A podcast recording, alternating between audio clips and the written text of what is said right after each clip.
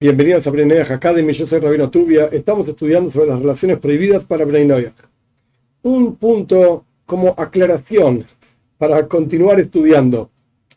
Cuando la Teira dice, cuando nuestros sabios dicen, cuando Dios dice, sea como fuere, que algo está permitido, lo que significa es que esa cuestión no tiene un castigo. En el caso de Bnei los castigos, como ya explicamos muchas veces, son todos pena de muerte. Y como ya explicamos muchas veces, no se aplica esta pena de muerte, por lo menos físicamente hablando no, quizás espiritualmente hablando. El punto es que algo permitido significa que no se aplica pena de muerte. Eso no quiere decir, subrayo y aclaro que esté clarísimo, que es una mitzvah que es algo bueno ir a hacerlo, que es algo que uno deba hacer. En términos sencillos, que algo se pueda hacer no quiere decir que algo se deba hacer.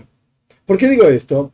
Porque estudiamos ya que el hermano, la hermana, depende de, qué lado lo miramos, del lado del hombre, del lado de la mujer, lo que sea, de parte de la madre está prohibido. Bueno, si algo está prohibido, listo, no se puede hacer pero de, parte del padre está permitido. ¿A qué quiere decir esto?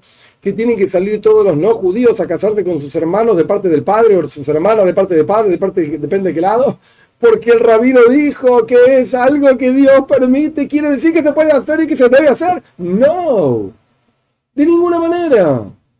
No hay ninguna mitzvah, no hay ningún precepto, ninguna orden divina de ir a casarse con los hermanos incluso si se puede. La pregunta es otra. La pregunta es, si una persona hizo esto, ¿recibe pena de muerte o no recibe pena de muerte? Ok, si se trata del hermano, hermano de parte de la madre, entonces recibe pena de muerte. Se trata, y tiene que divorciarse, tiene que separarse, etcétera, etcétera. Se trata de hermano de parte del padre, hermano, depende de qué lado, de parte del padre, entonces no recibe pena de muerte.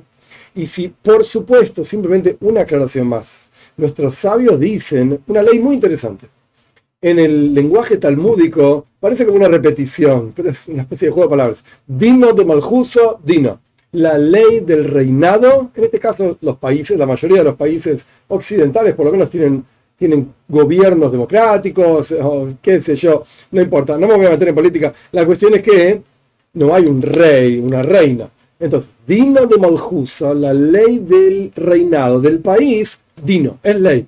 ¿Qué significa esto? Que estoy casi seguro que yo ya mencioné esto, pero lo digo por las dudas, por si alguno se olvidó. En la toira no se habla de pasar semáforos en rojo. La toira no dice ni sí ni no, no está ni permitido ni prohibido, porque la toira no, no había semáforos en la época de la toira. Entonces, un conductor pasó el semáforo en rojo y viene un policía y le dice, ¡Ey, usted señor, pasó el semáforo en rojo, le voy a hacer una multa, voy a escribir acá! ¿Y qué dice el conductor? Señor oficial, yo soy un Ben Noyach, yo soy una Bas Noyach, yo sigo el camino del judaísmo para los no judíos. Y las leyes de los siete preceptos con todas sus ramificaciones no hablan de los semáforos en rojo. Entonces, ¿por qué, señor oficial, usted me va a poner una multa a mí cuando esto no está escrito en la Torah?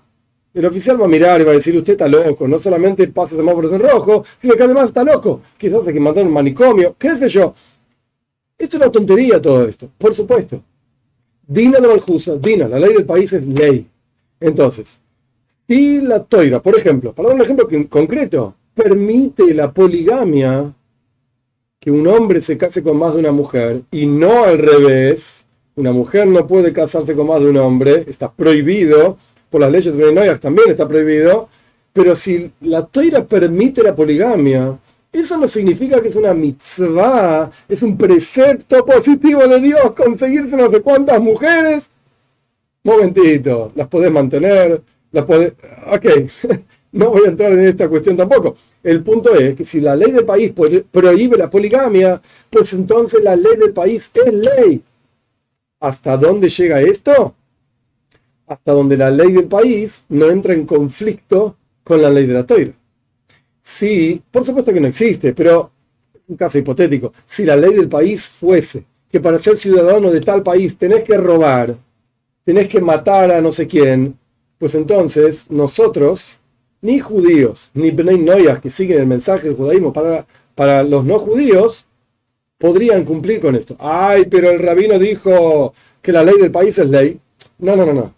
Hasta donde no entra en conflicto con una ley específica de la toira. Por supuesto que las leyes de un país, por ejemplo, yo vivo en Argentina, soy argentino, nací en Argentina, las leyes de la Argentina no, no, le importa la ley, qué es lo que uno come.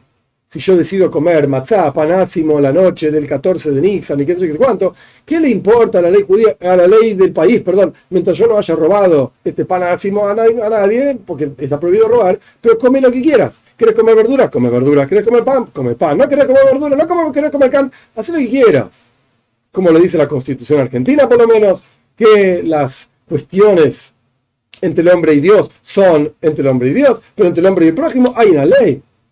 Hay una ley. Entonces, simplemente para resumir toda esta cuestión, el hecho de que algo esté permitido no significa que es un precepto positivo ir a hacerlo. No. Y el hecho de que algo no figure en las leyes de un país no significa que, perdón, no figura en las leyes de la Torá, no significa que entonces se puede hacer cualquier cosa. No, no, no, no. La ley del país es ley igual.